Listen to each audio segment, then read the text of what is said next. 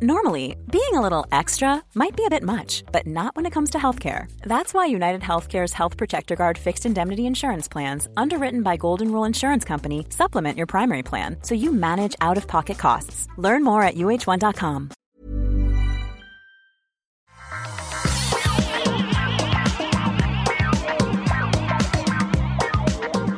à tous et bienvenue sur le Rendez-vous Tech, l'émission où on résume toute l'actualité tech, internet et gadgets. Enfin ça c'est en général parce qu'aujourd'hui on a un épisode spécial où on va parler spécifiquement de Bitcoin, de blockchain, de NFT, de toutes ces technologies de crypto-monnaies dont on parle depuis euh, des années. Et on a parlé spécifiquement de tout ça dans divers épisodes, mais là je pense qu'il est temps de faire un point et de vous proposer un résumé de l'état des lieux de toutes ces technologies qui sont en train de changer beaucoup de choses. Donc euh, je suis très heureux de vous recevoir pour cet épisode spécial où on ne va parler que de ça. Et au sortir de l'épisode, je vous garantis que vous comprendrez tout. Ou, ou, presque. Enfin, vous comprendrez plus que vous ne comprenez aujourd'hui avant l'épisode. C'est le but. Je suis Patrick Béja et ce rire malicieux que vous entendez derrière moi, c'est celui de Owen Simonin, alias Asher. Comment ça va, Owen? Bonjour, Patrick, comment ça va? Très très bien pour moi en tout cas. Moi, je suis, je suis en, euh, heureux de recevoir deux formidables spécialistes du sujet. D'une part, Owen, euh, qui est euh, de ce côté, et de l'autre côté, on a Fabrice Croiseau qui nous rejoint. Je crois que c'est la deuxième fois que tu es dans le, dans le rendez-vous tech. Fabrice, merci de, de nous rejoindre. Comment vas-tu? Ça va bien, merci Patrick, merci pour cette invitation. Effectivement, c'est la deuxième fois que j'ai la chance d'être présent au rendez-vous tech. La dernière fois, c'était pour parler un tout petit peu de Libra, donc on n'était pas très loin du sujet. Euh, même si on est moins dans le hype avec Libra en ce moment. C'est sûr que ça a un petit peu dégonflé, mais c'est moi qui ai l'honneur et la chance de te recevoir une deuxième fois, Fabrice. Euh, bah justement, pour ceux qui ne vous connaissent pas, avant de se lancer dans le vif du sujet, euh, est-ce que vous pourriez nous dire qui vous êtes en quelques mots pour que les auditeurs aient un petit peu de contexte? Bah, Commençons par Power Asher, justement. Alors, je m'appelle Owen Simonin, je suis un jeune entrepreneur de 23 ans et je réalise depuis euh, un peu plus de, de 4 ans des vidéos sur, euh, sur la blockchain et sur les crypto-monnaies depuis presque 5 ans euh, aujourd'hui. Merci de ta participation. je dois dire que quand j'ai commencé à parler de ces sujets, beaucoup de gens m'ont pointé vers toi, vers ta chaîne YouTube. Donc je suis content de pouvoir faire cette émission avec toi. L'autre chose qui me vient à l'esprit quand tu dis que tu as 23 ans, c'est que quand j'ai lancé l'émission en 2009, tu avais donc quoi, 11 ans, 12 ans? Pas, pas, beaucoup, là comme ça, vol d'oiseau, 12 ans, ouais, c'est ça. Je ne sais pas si c'est une bonne ou une mauvaise chose. On va dire que c'est une bonne chose que je sois encore là. Et enfin... C'est ce que nous dit le darwinisme, en tout cas. Oui, bah, merci, on va, le, on va le voir de cette manière. Merci beaucoup, c'est la bonne, la bonne vision des choses. Euh, Fabrice, euh, dis-nous qui tu es pour les auditeurs. Alors moi je suis Fabrice Croiseau, je suis aussi un entrepreneur aussi jeune, tellement jeune que je commence à embaucher des gens qui n'étaient pas nés quand j'ai commencé à travailler. j'ai 52 ans, euh, je, suis, euh, je suis enthousiaste par le digital, la technologie et aussi les crypto-monnaies et le blockchain, et impliqué euh, en tant qu'investisseur ou que, que, que, faiseur, on va dire, sur, sur pas mal de projets qui, qui utilisent cette techno, entre autres. Euh, on ne va pas faire de remarques sur le fait que euh, digital se dit numérique en français depuis officiellement depuis quelques semaines, et on va enchaîner sur. Euh, non mais je ça c'est. Je, voulais dire que je suis passionné par tout ce qui touche les doigts. Exactement, tout à fait. Je te comprends. C'est très utile les doigts. Ça fait, ça permet beaucoup de choses. une, une, autre technologie synthétique et pas naturelle, biologique, qui permet beaucoup de choses, c'est donc le Bitcoin la blockchain. Euh, on a fait un épisode sur la blockchain, c'était le 183, euh, il y a bien longtemps, et euh, on avait expliqué en détail la blockchain. On a aussi parlé du Bitcoin il y a bien longtemps aussi, à de nombreuses reprises, et bah, il y a bien longtemps et plus récemment, et des crypto-monnaies en général, et des NFT. Je vous propose qu'on commence par votre avis sur les NFT. Alors, j'ai expliqué à plusieurs reprises dans l'émission de quoi il s'agit, donc je vais expliquer très très succinctement euh, ce que sont les NFT pour les auditeurs qui débarquent. Euh, ce sont en fait des utilisations de la blockchain qui permettent d'attribuer en gros, c'est comme ça qu'ils sont utilisés aujourd'hui, d'attribuer la propriété d'un objet, numérique généralement, c'est pas forcément limité au numérique, mais c'est à ça que ça sert le plus, d'attribuer la propriété d'un objet numérique à une personne de manière fiable et sécurisée, de telle sorte que euh, de nombreux, alors il y a plein d'utilisations, hein. on parle par exemple de sortes de cartes à collectionner de moments euh, vidéo de la NBA avec NBA Top Shots qui se vendent très très bien, c'est vraiment comme des cartes à collectionner, sauf qu'elles sont numériques euh, et vous posséder, entre guillemets, des moments plus ou moins rares, euh, mémorables de matchs de la NBA. Et il y a un site qui est dédié à ça et qui se vend très très bien, enfin qui fonctionne très très bien, mais on peut aussi les utiliser, on l'a vu ces dernières semaines, pour des œuvres digitales, enfin des œuvres numériques, hein, n'est-ce pas? C'est tout à fait numérique que j'ai dit, euh, des œuvres numériques d'artistes qui vendent ces œuvres. Alors ça laisse les gens un petit peu perplexes et on a beaucoup parlé de la question de, de l'art, de, de ce qu'est l'art et de ce qu'est la propriété dans les épisodes mais c'est vrai que quand on achète par exemple un euh, collage numérique d'un artiste comme Beeple, qu'est-ce qu'on achète? On achète euh, un JPEG, une simple image qui est de toute façon reproductible sans aucune sans aucune euh, détérioration à l'infini. On achète en fait l'impression c'est qu'on achète le savoir qu'on est entre guillemets propriétaire, c'est une sorte de d'autographe, euh, presque d'autographe euh, sur une œuvre qui de toute façon peut être peut exister partout. Alors c'est le principe des NFT, c'est l'inscription dans une blockchain de la propriété d'un objet, c'est le principe technique. Vous, euh, qu'est-ce que vous pensez? Je sais, Cohen, tu as fait une vidéo sur le sujet récemment. Euh, qu'est-ce que tu penses de ces NFT Est-ce que tu penses que, c'est une mode? Est-ce que tu penses que ça a un avenir? Et surtout, quelles utilisations est-ce que tu vois se développer pour euh, ce type de technologie? Alors, je pense que c'est une mode, oui. Je pense que ça a un avenir quand même, comme beaucoup de choses qui sont lancées par une mode à un moment ou à un autre. Euh, et, je pense aussi que ça va être utilisé à l'avenir. Donc ça fait quand même pas mal de choses. Déjà, je, pense que c'est une mode parce qu'en réalité, les NFT existent depuis longtemps, bah, aussi longtemps que la blockchain en fait, puisqu'il y en avait déjà sur la blockchain Bitcoin. C'est ce qu'on appelait, c'est ce qu'on appelait à l'époque les, les, coins colorés. Encore une fois, on était vers 2000, 2010, 2011, donc moi, j'étais pas trop là pour le constater. Euh, par contre, je pense que là, comme ça devient plus facile à utiliser, euh, ça, ça devient connu aujourd'hui. C'est vrai qu'on pourrait se demander pourquoi. La tendance arrive maintenant et je pense que c'est parce qu'il y a beaucoup plus d'infrastructures. Aujourd'hui, on peut facilement en acheter. Les crypto-monnaies sont plus connues et plus abordables. On peut facilement en échanger. Il y a des plateformes pour. Alors qu'avant, quand on voulait acheter quelque chose, il fallait trouver la personne qui voulait vendre cette même chose dans les mêmes proportions. Enfin, mmh. C'est un petit peu plus accessible aujourd'hui. Après, du coup, ce qu'il faut comprendre, c'est que la, la valeur numérique, et non digital, la, valeur euh, numérique existait déjà. On a tous déjà payé euh, pour avoir un avantage, un bonus dans un jeu, une vie en plus sur un Candy Crush ou tout simplement l'accès à un logiciel pour retoucher une photo, une image, un texte, bref. Bah, c'est vrai que quand, en, particulier sur des logiciels, on pense à Photoshop ou, euh, euh, je sais pas, Office ou ce genre de choses. En fait, on paye pour y avoir accès. Bon, là, c'est encore pire parce qu'on n'y a pas, on n'en a pas la propriété. C'est ça qui, change vraiment. On n'a pas la propriété de ces logiciels. On, loue généralement une licence. Euh, et, la valeur numérique existait, c'est vrai, mais là, c'est la propriété qui, qui devient inscrite dans le, la blockchain. Je t'ai interrompu, pardon. non, c'est ça, c'est ça. Mais en fait, avant, on avait du coup cette valeur parce qu'il y avait une utilité, mais il n'y avait pas de rareté. Quand on a Photoshop, on sait très bien que les, créateurs peuvent CTRL-C, CTRL-V, copier-coller et le vendre à des milliers de personnes, ce logiciel. Alors que grâce à la blockchain, maintenant, on peut, bien que le support soit numérique, être certain de la rareté d'un objet. Être certain qu'il n'y en a que 5 en circulation, que celui qu'on a est authentique et que c'est bien le numéro 3, par exemple. Et donc, on peut euh, briser un petit peu cette barrière entre la, réalité et le monde numérique, où tout était jusqu'à présent duplicable. Euh, je pense que c'est le bon mot. Là, on peut avoir du coup une valeur qui est numérique et qui est rare. Et donc, ça ouvre une infinité de possibilités, notamment ces fameux NFT, qui pour moi se rangent vraiment dans deux grandes classes. Le NFT qui est utile, euh, je dis un truc très simple, euh, dans un jeu, on peut gagner un NFT et il n'y en aura que 10. Et eh bien, les 10 qui ont gagné ce NFT peuvent rencontrer l'équipe fondatrice du jeu. Il a une utilité. C'est ça, c'est de là d'où vient sa valeur. Et du coup, la deuxième grande classe dont, euh, dont vous avez déjà parlé, qui est du coup le côté très artistique, le côté très détention de quelque chose dont je me dois moi-même d'évaluer la valeur, un peu comme les œuvres de Beeple.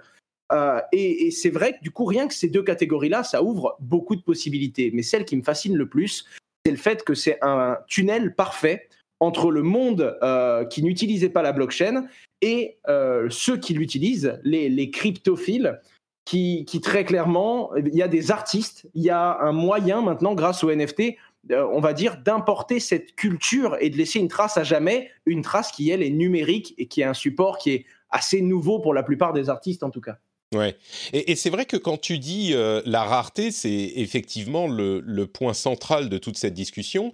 On crée de la rareté là où peut-être il n'y en avait pas avant. Et c'est vrai qu'il y a des analogues dans le monde réel. On parle souvent de la question des diamants, qui en réalité sont pas si rares, euh, dont la rareté est artificiellement maintenue par De Beers notamment, euh, et, sans doute d'autres, mais essentiellement eux.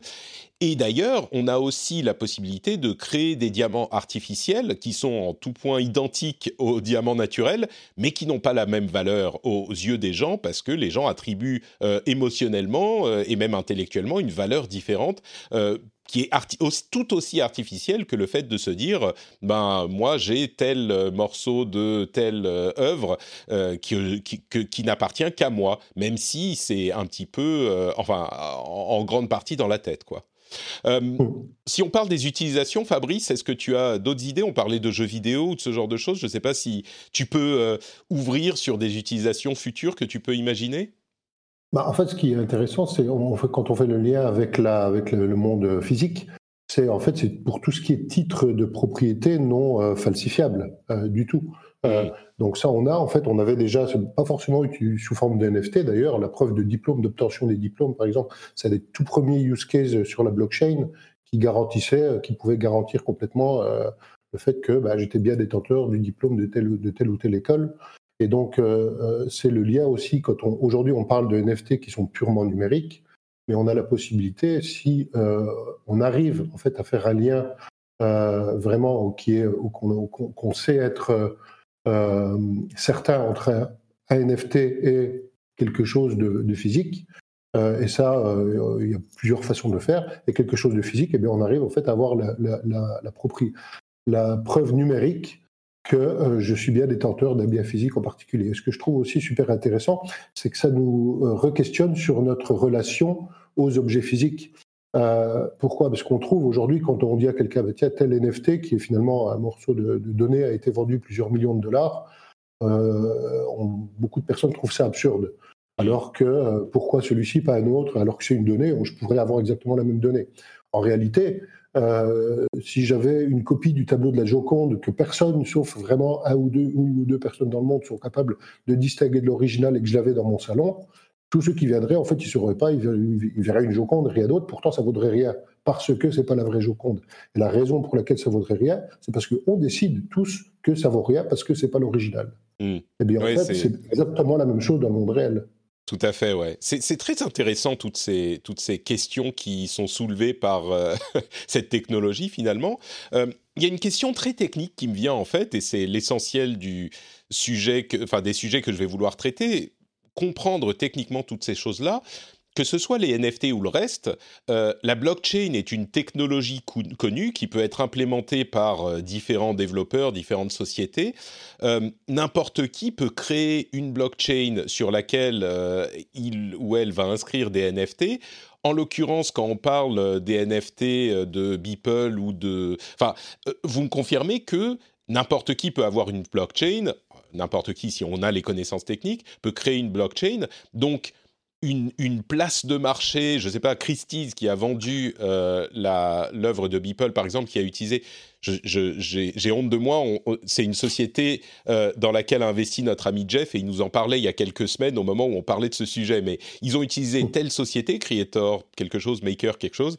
Euh, et, on a donc cette société qui a créé cette blockchain pour vendre et acheter des œuvres spécifiquement, mais n'importe qui pourrait créer une blockchain pour ce, but ou un autre. On, est d'accord hein oui, enfin, alors n'importe qui peut créer une blockchain. En fait, dans une blockchain, il y a beaucoup, beaucoup de choses.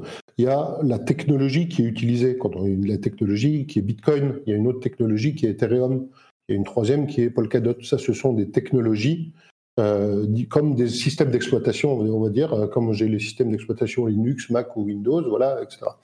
ensuite, donc ça c'est la technologie qui est utilisée. Ensuite, les blockchains, il faut instancier, on va dire, cette technologie-là pour commencer à l'utiliser. Et ça, n'importe qui peut le faire aussi, puisque tout ça est open source. Maintenant, pour que ça puisse vraiment remplir ses fonctionnalités de blockchain, il faut qu'il y ait suffisamment d'acteurs indépendants qui exécutent des programmes qu'on appelle les nœuds euh, pour valider les transactions. Parce que sinon, ça n'a quasiment pas de, euh, de différence avec un système centralisé où on n'a pas besoin, avec une base de données, on va dire, euh, la, confiance qu'on peut faire dans un système qui serait opéré par un seul acteur ou deux, trois acteurs qui se connaissent bien, elle est, euh, elle est très peu différente de la confiance qu'on peut avoir dans une base de données classique.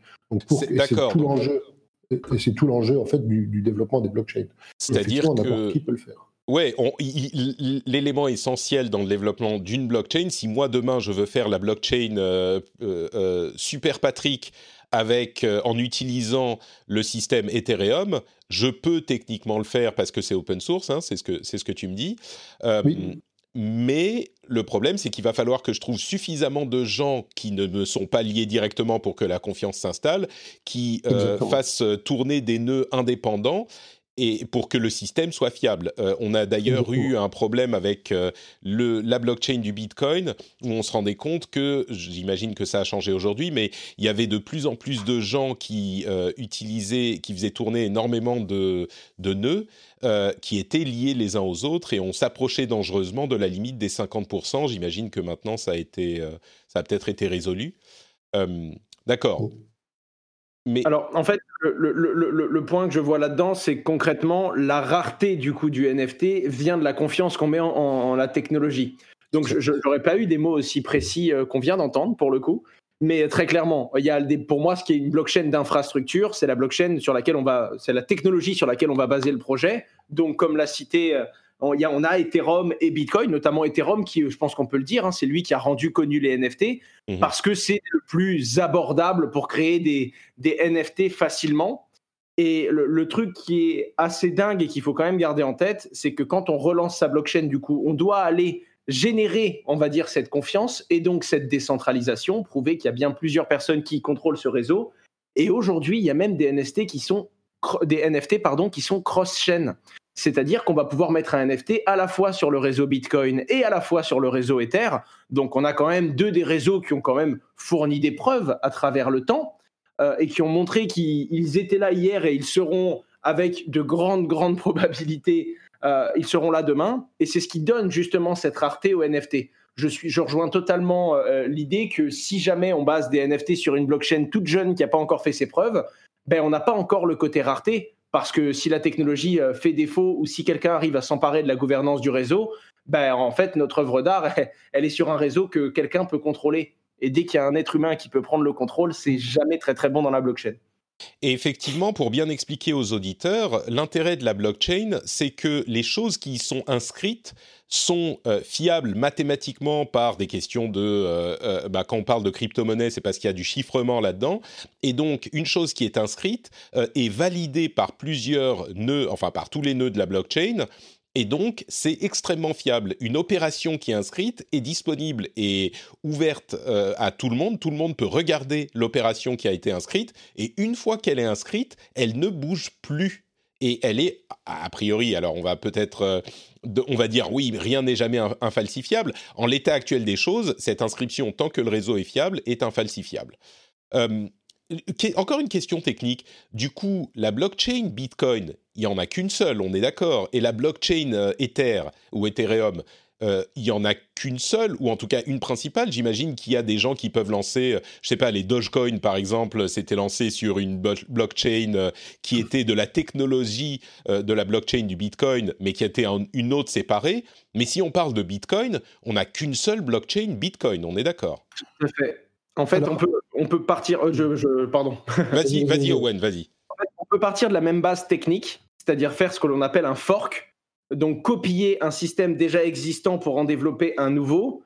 Mais c'est pas pour autant que les validateurs qui travaillent tous les jours pour sécuriser le, réseau principal Bitcoin vont se mettre à sécuriser le nouveau projet. Donc mmh. on peut partir de la même nomenclature, oui, Par contre, derrière, il va falloir quand même, si on veut du moins copier-coller une technologie blockchain, il va falloir animer ce réseau-là pour qu'il soit bien décentralisé. Je peux copier Bitcoin et en faire une version où je contrôle tout tout seul et où je serai le, seul maître incontesté puisque je n'aurais dit à personne de venir sur ce réseau. Quoi. Mais, mais concrètement, le, réseau Bitcoin, il marche sur une blockchain. Quand on parle de Bitcoin, on parle de la blockchain Bitcoin et il n'y en a qu'une. Ok. Oui, c'est ça. En fait, une blockchain, c'est quoi? C'est une chaîne, c'est comme son nom l'indique, une chaîne de blocs, en fait. Et quand on dit sur Bitcoin, il y a une blockchain, on a une chaîne de blocs unique qui est, qui est répliquée sur tous les nœuds, en fait, qui est la blockchain Bitcoin. Maintenant, ce qui est aussi assez fou euh, quand on explique c'est avec ces blockchains, c'est qu'en fait, il y a, a d'autres, euh, il y a par exemple une autre blockchain qui est sur, basée sur la même technologie qui s'appelle Bitcoin Cash, qui au départ, qui est un fork, en fait, un fork, c'est-à-dire une copie de Bitcoin. Pourquoi? Parce qu'à un moment donné, bah, les gens qui, euh, qui gèrent la gouvernance de Bitcoin ont décidé qu'ils n'étaient plus d'accord, ils n'étaient plus complètement d'accord sur les règles. Et donc, il y a une partie qui a décidé de garder le Bitcoin historique, on va dire, qui s'appelle aujourd'hui Bitcoin Cash, et euh, la, la, chaîne Bitcoin actuelle, qui à ce moment-là était la, nouvelle chaîne Bitcoin, qui est utilisée. Et ce qui est dingue, c'est que au moment de la séparation, ceux qui avaient un Bitcoin sur la première blockchain eh bien, ont eu un Bitcoin sur la première blockchain et aussi un Bitcoin sur la deuxième blockchain. Et hmm. aujourd'hui, Donc elle a vraiment été dédoublée complètement. Exactement, elle a vraiment été dédoublée. Et aujourd'hui, un Bitcoin Cash, je ne sais pas combien ça vaut, mais ça vaut pas mal d'argent. Euh, ça ne vaut pas les 46 000 euh, euros d'un Bitcoin, mais ça doit valoir, il faudrait rechercher sur Internet. 524 dollars. Ça vaut, pardon? 524 dollars. Voilà, donc c'est pas rien quand même. Et c'est pas rien. Et donc ça veut dire que ceux qui avaient 100 euh, bitcoins, bah, ils étaient déjà beaucoup, ils, étaient déjà riches, ils étaient contents, mais ils avaient aussi 100 bitcoins cash au moment de, la séparation. Il y a eu la même chose avec Ethereum qui s'appelle Ethereum classique. Euh, et donc en fait, on peut, et ça aux gens qui sont un peu dans la finance, ça leur paraît complètement aberrant, mais on peut du jour au lendemain se retrouver avec euh, un équivalent, avec de la valeur, de la vraie valeur qui est monétisable parce que euh, certains acteurs euh, décident de, euh, ne sont plus d'accord avec les règles et donc décident de, copier la blockchain. Par contre, si moi je décide de copier ma blockchain, ça va pas générer de, copier Ethereum, ça va pas générer beaucoup de valeur, je pense. Et c'est drôle, mais là, on voit la loi de l'offre et de la demande, hein, ce qui fait que Bitcoin Cash représente aujourd'hui 1% du prix de Bitcoin. Hein, si je dis pas de bêtises, Bitcoin à 55 000 dollars, Bitcoin Cash à 500 dollars. Eh bien, c'est parce qu'il y a 1% de la communauté Bitcoin qui aujourd'hui euh, croit en ce petit projet qui est devenu Bitcoin Cash, petit euh, proportionnellement et en mmh. comparaison à Bitcoin bien sûr. Et donc si on avait 50% des gens qui au moment du fork auraient arrêté de soutenir Bitcoin pour soutenir ce nouveau projet, bah, il y a de grandes chances que le Bitcoin, lui, soit divisé par deux au niveau de sa valeur et que le nouveau projet soit à peu près de la même valeur que Bitcoin. C'est toujours une question de proportion. Et comme on dit, quelle personne va se mettre à suivre quelle chaîne? C'est ça qui génère la mmh. valeur. Et pour la petite histoire et le petit clin d'œil, la blockchain Bitcoin s'appelle Bitcoin avec un grand B. Et mmh. les jetons qui sont échangés sur cette blockchain, ce sont les Bitcoins avec un petit B. Ce qui fait que bah, c'est des, petits détails qui font que quand un débutant arrive et qu'on essaye de lui expliquer le truc, il a la tête qui tourne un petit peu. Oui, effectivement. Et, du coup, euh, ils ont la valeur, bon ça on le comprend bien, hein, je pense que tout le monde a, acquis cette notion, euh, ils ont la valeur qu'on leur donne euh, de la même manière que d'autres choses ont la valeur qu'on leur donne, qu'on parle de, de, biens physiques comme l'or ou les diamants ou de biens, enfin de fiat currencies, je ne sais, je sais plus comment ça se dit en français. De fiduciaire, de monnaie fiduciaire. Euh, de, monnaie fiduciaire, euh, comme l'euro ou le, dollar. Euh, et quand on parle de fork, donc, on parle d'une part de la possibilité de répliquer la technologie, les méthodes finalement, comme on peut le faire avec, on dit un fork d'Android, on prend le système d'exploitation Android qui est en open source et on va euh, l'utiliser pour nos fins. Il y a plein de développeurs, enfin plein de constructeurs qui ont des versions d'Android à eux, euh, comme d'ailleurs Google. Hein. Android utilisé sur les téléphones Android, c'est une version d'Android. Bon, la version sans doute la plus importante, mais il n'empêche, on peut tout à fait, comme le fait Huawei, prendre la technologie open source Android, le système d'exploitation open source Android, et l'utiliser pour faire d'autres choses, euh, pour euh, à d'autres fins. Et il y a plein d'utilisations d'Android. Mais là, quand on parle de fork dans le domaine de la blockchain et des crypto-monnaies, on peut soit faire ça et commencer une nouvelle blockchain avec une nouvelle crypto-monnaie, comme j'évoquais Dogecoin tout à l'heure, qui était un petit peu une blague euh, d'il y a quelques années, qui avait été créée au moment de la folie des bitcoins, qui, qui a une valeur bon qui fluctue mais qui est franchement plutôt basse par rapport au bitcoin. Euh, et on peut aussi faire un, dédoublage de la blockchain, et du coup, euh, c'est ce dont tu parlais, Fabrice, euh, créer de la valeur de nulle part d'une manière qui est impossible, qui est impossible ailleurs. Même si cette valeur est indexée à la confiance qu'on va faire à cette nouvelle version de la blockchain et de la crypto-monnaie, comme on l'a, comme on l'a expliqué. En fait, on fait ce qu'on fait à ce moment-là, c'est qu'on récupère l'historique au lieu de repartir de zéro. Euh, et de créer, recréer un nouveau premier bloc d'origine. On ne recrée pas un nouveau premier bloc, on reprend toute l'historique de la blockchain que l'on forque, que l'on copie. Et donc, si euh, j'avais un certain nombre de bitcoins ou de, crypto-monnaies sur l'ancienne blockchain, ben, j'ai exactement le même nombre sur la nouvelle blockchain. Et de la même façon, pour peu qu'il y ait suffisamment d'acteurs qui fassent confiance, eh ben, on ne pourra pas euh, m'en enlever ou m'en rajouter ou modifier ce nombre de, de crypto-monnaies si je ne suis pas d'accord. Et du coup, euh, pour conclure sur les NFT, pardon Owen, tu voulais ajouter quelque chose? non, non, juste un petit truc du coup pour rappeler que bah, du coup, quand on va forker une chaîne, euh, comme par exemple Ether et Ether classique, eh bien du coup, il y a quand même une majorité, il y a généralement un projet qui est accepté. Surtout quand il y a un fork, c'est rare qu'on garde les deux et qu'ils soient très utiles, il y en a toujours un qui prend l'ascendant. Mmh. Ether a pris l'ascendant sur Ether classique, alors qu'Ether classique était le projet de base, mais qui avait eu un problème. Et aujourd'hui, Ether Classic a déjà vécu de nombreuses attaques 51. Parce que comme c'est la même technologie, c'est le même matériel pour sécuriser. En gros, c'est les mêmes, on va dire, nature de validateurs.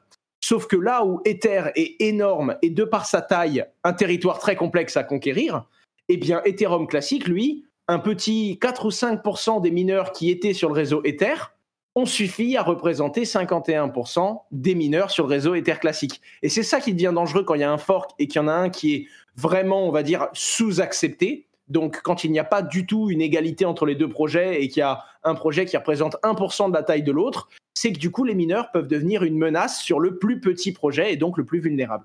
Mais la menace sur le projet vulnérable ne met pas en danger le projet moins vulnérable. Hein, c'est... Pas du tout, absolument pas, tout à fait. Oui, d'accord. Et quand tu dis effectivement attaque 51, euh, pour euh, repréciser une chose qu'on disait tout à l'heure, euh, la confiance vient du fait qu'il n'y a pas un acteur qui peut opérer 51% du réseau. À partir du moment où un acteur peut opérer plus de 50% du réseau, il pourrait utiliser de manière malicieuse ou de, manière, oui, bah, en, en, faire ce qu'il veut et la confiance est cassée.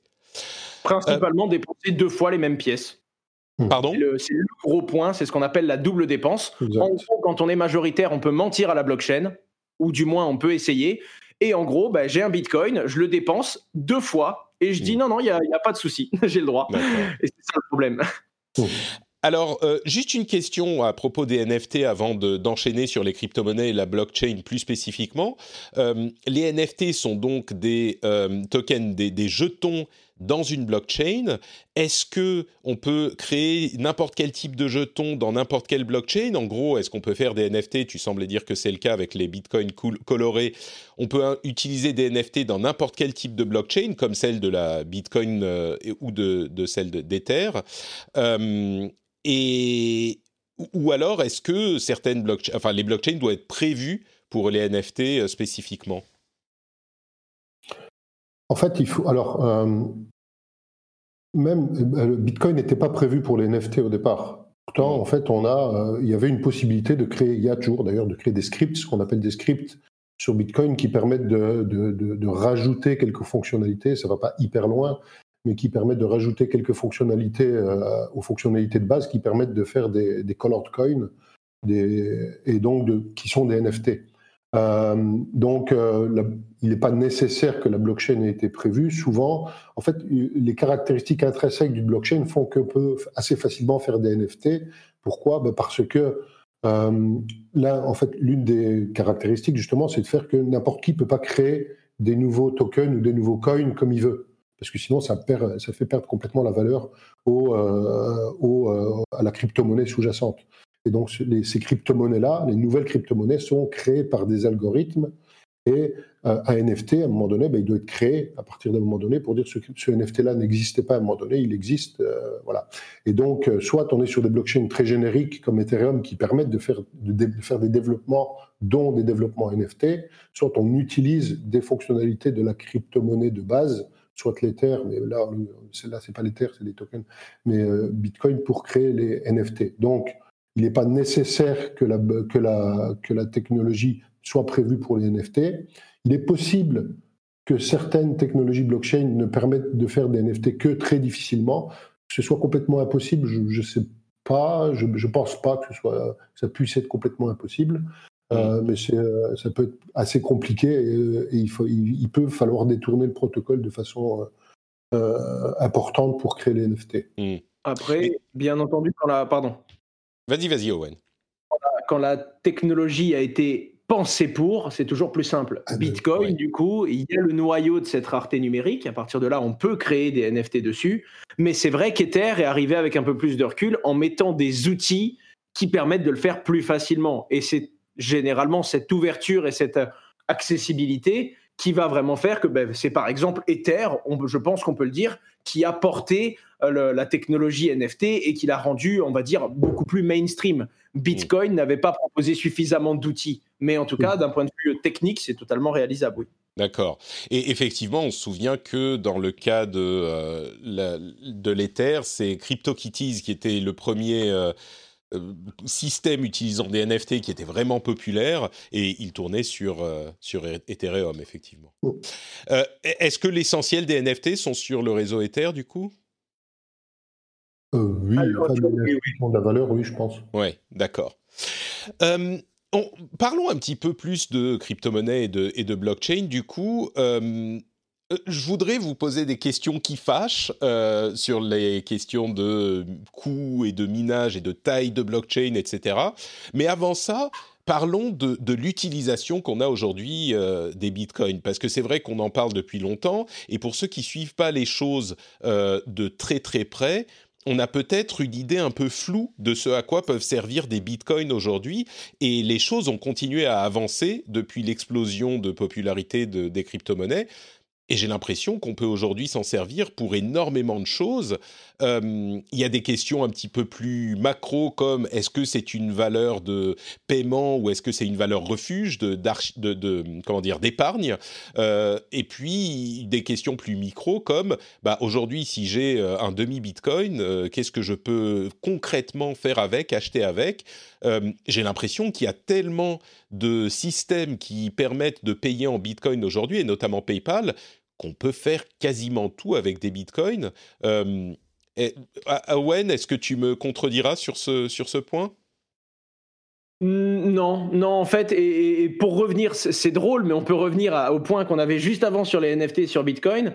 Là où euh, on ne peut pas encore tout faire techniquement avec Bitcoin, c'est-à-dire que tout le monde ne l'accepte pas, eh bien, il y a des petites surcouches, il y a des, comme on pourrait revenir sur le mot qu'on a choisi, il y a des petits scripts et des gens qui développent des surcouches qui font qu'on va pouvoir l'utiliser pour faire un peu ce qu'on veut. Prends un exemple très simple. Euh, beaucoup de gens n'acceptent pas le Bitcoin aujourd'hui dans leur magasin. Pourtant, il y a des banques euh, crypto qui ont développé des cartes Visa avec lesquelles on peut avoir du Bitcoin sur son compte et le changer instantanément en euros pour réaliser un paiement. Et donc, quand c'est pas Bitcoin qui a été accepté directement, on a toujours un moyen plus ou moins détourné d'utiliser ces Bitcoins pour arriver à ses fins, en fait. C'est-à-dire qu'on peut, je peux euh, ouvrir un compte sur une banque euh, qui gère les crypto-monnaies et elle, ils me m'émettent une carte Visa qui est liée à mon compte sur lequel j'ai mes bitcoins. Et quand je paye à mon euh, du coin mes courses pour 35 euros, le magasin va recevoir 35 euros et va voir 35 euros. Et l'ordre va être donné à la banque qui va, qui va convertir ces 35 euros en valeur Bitcoin au moment où je fais la transaction, plus ou moins, et extraire de mon compte euh, l'équivalent en Bitcoin. C'est comme ça que ça fonctionne. Exactement. Bitcoin, Visa, Mastercard, qui eux-mêmes ont annoncé être en train de travailler sur le fait que bah, n'importe quel système de paiement Visa pourra accepter le Bitcoin à l'avenir. Donc c'est carrément Visa et Mastercard qui, à force d'être utilisés par des entreprises pour ce genre d'activité, ont fait une annonce, un petit peu après Tesla d'ailleurs, pour dire que eux-mêmes allaient inclure dans le réseau Visa et dans le réseau Mastercard un moyen de dépenser ces crypto-monnaies. Quoi. Donc euh, oui, c'est exactement ça. Et même, euh, en fait, on peut le faire avec Bitcoin, mais même, on a une des cartes en fait qui, permet de faire ça, c'est la carte Binance, que évidemment Owen connaît très bien. Euh, là, en fait, on peut même choisir. En fait, on a une fois quand on a sa carte, quand on va sur son application mobile, on a l'ensemble des crypto-monnaies qu'on a dans le portefeuille ou de l'euro, parce qu'on peut aussi avoir directement de l'euro, hein, qui permet ensuite d'en acheter ou de faire des, trades. Et on dit, ben voilà, je veux maintenant payer avec du Bitcoin. Et si la deuxième transaction, je veux utiliser mes Ethereum, mes Ethers, et ben en fait, je, mets, je glisse le Ether en première position dans la liste des cryptos et la prochaine transaction, elle va se faire en Ether avec le cours de change de l'Ether au moment de la transaction, comme ça se fait en fait quand on a un compte en banque en USD et qu'on paye ici en Europe avec sa carte euh, sur son compte en banque en USD. Il y a un calcul de change qui se fait automatiquement. La différence, c'est que c'est pas le réseau Visa qui le fait, mais là, effectivement, c'est Binance qui fait, qui fait le calcul, euh, qui fait le calcul lui-même, ou la plateforme qui, est, qui a émis la carte. Donc, euh, voilà. C'est du coup, mais euh, ben, en fait, on y est, quoi. Il, ça y est, c'est terminé. On a le, les bitcoins sont utilisables partout. À partir du moment où on est connecté au, au systèmes de paiement les plus utilisés comme les cartes de paiement, bah, on peut utiliser, euh, peut-être par ce petit artifice, mais on peut mmh. utiliser des bah, bitcoins absolument partout. La, seule chose qu'on ne peut pas encore faire aujourd'hui avec une carte comme ça, c'est envoyer directement des bitcoins. C'est-à-dire faire en sorte que le commerçant reçoive des bitcoins sur son compte. Mmh ça, on peut le faire par la technologie Bitcoin, par des applications, on peut le faire par plein de façons, en scannant des QR codes, mais pas, encore, pas avec une carte de paiement. Euh, c'est ça. Mais il y a des outils dans l'autre sens qui permettent à un commerçant d'accepter et de conserver directement la crypto-monnaie. Mais c'est mhm. sûr qu'en passant par le change Visa, et là je, rejoins Fabrice, c'est toujours pas possible. Mais en attendant, oui, que ce soit dans la dépense ou dans l'acceptation, il y a aujourd'hui un panel de produits qui permettent de se munir du niveau d'acceptation qu'on veut et de dépenser ses bitcoins comme on le souhaite. Exactement. Et en fait, le, seul problème, c'est la, volatilité. En fait, c'est que euh, le prix du Bitcoin entre maintenant et dans un quart d'heure, il peut beaucoup, beaucoup varier par rapport au prix du dollar, par rapport à l'euro. Mais là encore, il y a des prestataires de services, notamment au Japon, en fait, qui sont des intermédiaires qui garantissent le coût, le, taux pendant une demi-journée. Donc, mmh. ils vous disent, le, ce samedi matin, nous, en fait, quand vous passez par nous, on vous échangera des bitcoins contre des euros à tel taux. Et on est d'accord. Alors, euh, ils prennent, ils font un calcul de moyenne, en gros, pour, simplifier les choses, mais on voit des prestataires de services qui commencent à adresser les, euh, les difficultés qu'on peut avoir avec les crypto-monnaies qui sont volatiles, il y en a d'autres, voilà, en garantissant sur une période qui reste assez courte les taux, ce qui fait que, ce qui favorise aussi l'acceptabilité pour les gens qui connaissent ce type de service. Mmh. Et, on va en venir à ces sujets aussi, euh, les questions de volatilité et de, tous ces problèmes inhérents à la technologie euh, blockchain ou plus spécifiquement la, blockchain Bitcoin. Euh, mais là, on parle de calquer l'utilisation sur les utilisations qui existent déjà. Euh, moi, j'ai pas vraiment de vision, de visibilité sur quelque chose qui va un petit peu plus loin, mais est-ce que on peut imaginer des utilisations qui seraient spécifiques à euh, cette technologie et à ces crypto-monnaies qu'on ne peut pas avoir aujourd'hui et qu'on n'imaginait pas forcément avant qu'elles euh, n'existent, les crypto-monnaies bah, Il y a déjà un petit truc qui, pour beaucoup de gens, n'est pas encore euh, suffisante, même si on a l'impression de pouvoir dépenser ses bitcoins partout. Pour ceux qui veulent dépenser leur bitcoin avec ses valeurs, donc le côté totalement décentralisé, le commerçant qui accepte directement le jeton bitcoin, pour faire super clair, c'est pas encore présent.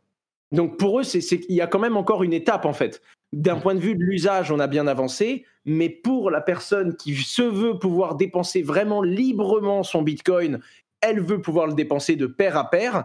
Et là, c'est encore plus compliqué. Il reste un petit peu de travail sur ça, quoi. Mmh. Mais, mais ça, ça se, ça se collerait aux utilisations qu'on a avec les monnaies fiduciaires. Moi, je suis curieux de savoir si les bitcoins permettent des choses auxquelles je ne pense pas. Et ça se trouve, la réponse est non. Hein. Il n'y a pas de, de choses spécifiques. ou est-ce que c'est simplement l'idée de remplacer les monnaies fiduciaires, comme on l'a imaginé au début du bitcoin, par une monnaie décentralisée et, non contrôlée par un, point bah, central, justement? Si, en fait, un, exemple euh, qui fait un peu science-fiction, mais qui est possible. Pour ça, en fait, il va falloir ce qu'on appelle, on n'en a pas encore parlé aujourd'hui, mais une couche supplémentaire qu'on appelle des smart contracts, des contrats intelligents, en fait, qui permettent de d'ajouter des règles qui ont les mêmes caractéristiques qu'ont les crypto-monnaies en termes de sécurité, de décentralisation, etc., etc., d'ajouter des règles pour effectuer ou pas un paiement.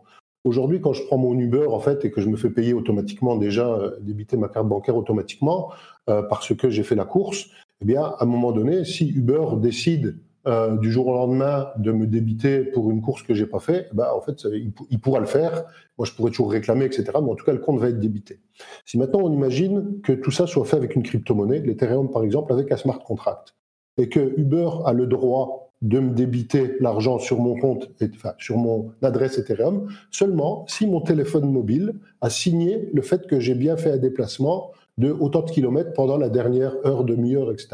Mon téléphone, il sait capter ça, il sait capter que j'ai fait un déplacement, mmh. et en fait, euh, il peut à un moment donné signer une transaction qui va pas être une transaction financière, mais un fait qui va dire effectivement, euh, Fabrice, il est bien fait 10 euh, km en un quart d'heure à Paris euh, pendant cette dernière heure. Eh bien en fait, si j'ai pas cette preuve-là en même temps, eh bien le compte ne pourra pas être débité. Et ce que, vont permettre, ce que va permettre la technologie blockchain qui qui qui pas permis aujourd'hui, qui est très compliqué, où on est obligé de faire confiance aux prestataires de services, c'est le fait que un paiement ne pourra être fait que quand la preuve d'utilisation du service aurait été fournie en même temps. Et cette preuve, elle pourra être générée automatiquement par des ordinateurs, par des objets connectés, par tout ce qu'on veut, et pas forcément déclarée par euh, le prestataire de service ou le commerçant qui, offre le service. ce qui va permettre aussi de faire des paiements machine to machine beaucoup plus facilement. Hmm.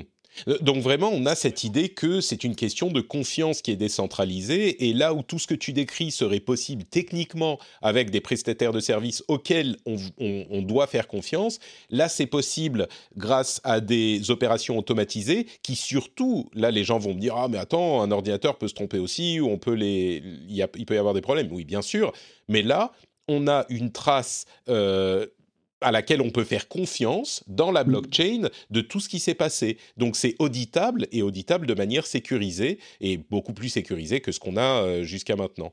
Donc, euh, Complètement. On peut voir dans la blockchain la règle qui va s'exécuter. Enfin, bon, il faut être un peu, il faut connaître le langage de développement, hein, mais euh, un auditeur, comme, comme il faut connaître un bilan comptable pour être capable de valider est-ce que le bilan est OK ou pas, il faut quelqu'un pourra valider la règle qui va s'exécuter au moment où on veut déclencher le paiement.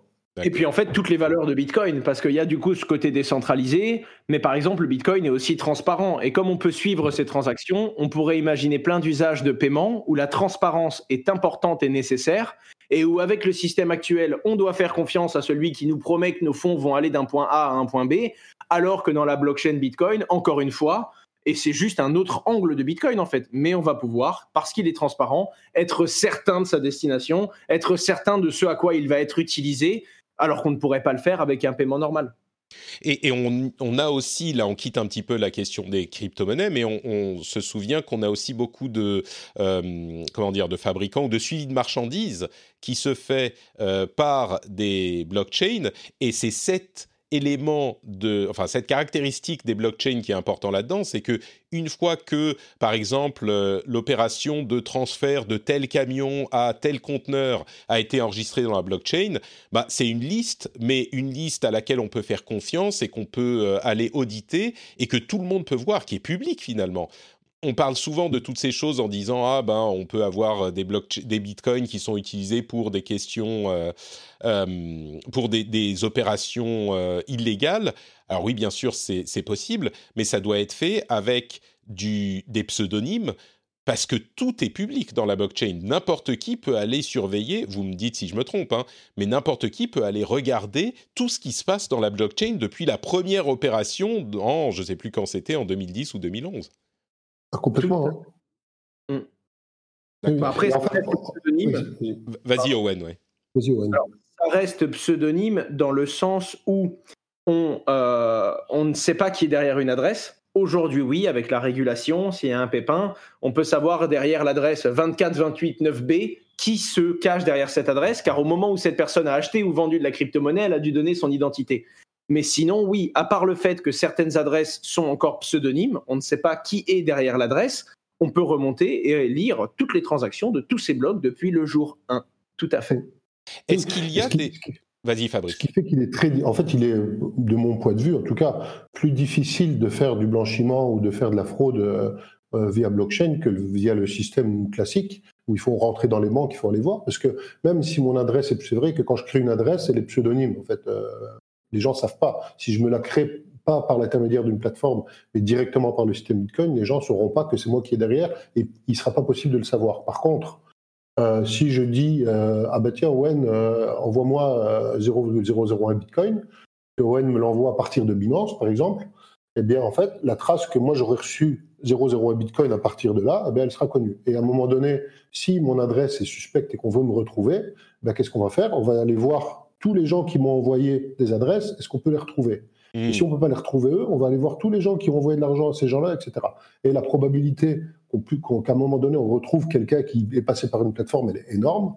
Et après, on peut refaire toute la chaîne. C'est un peu comme avec les tests ADN, ceux qui ont retrouvé les, les, criminels, non pas parce qu'ils avaient fait eux-mêmes leur, leur test ADN sur, euh, sur, euh, sur, une plateforme qui le permet, mais parce que leur beau-frère l'avait fait et ils ont trouvé que, que le beau-frère du hmm. criminel était connu quelque part. D'accord.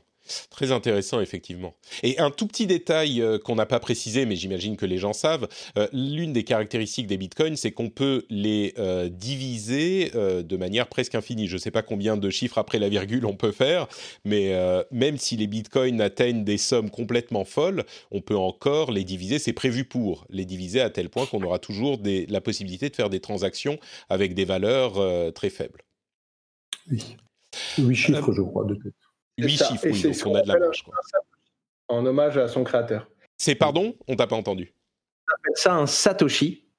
Du coup, la plus petite unité de Bitcoin, qui pourrait d'ailleurs un jour, euh, on pourrait rajouter 6 zéros derrière la virgule. Il hein. suffit que la majorité soit pour et on pourrait faire une mise à jour au cas où Bitcoin devienne trop cher. Mhm. Euh, mais en tout oui, c'est ça.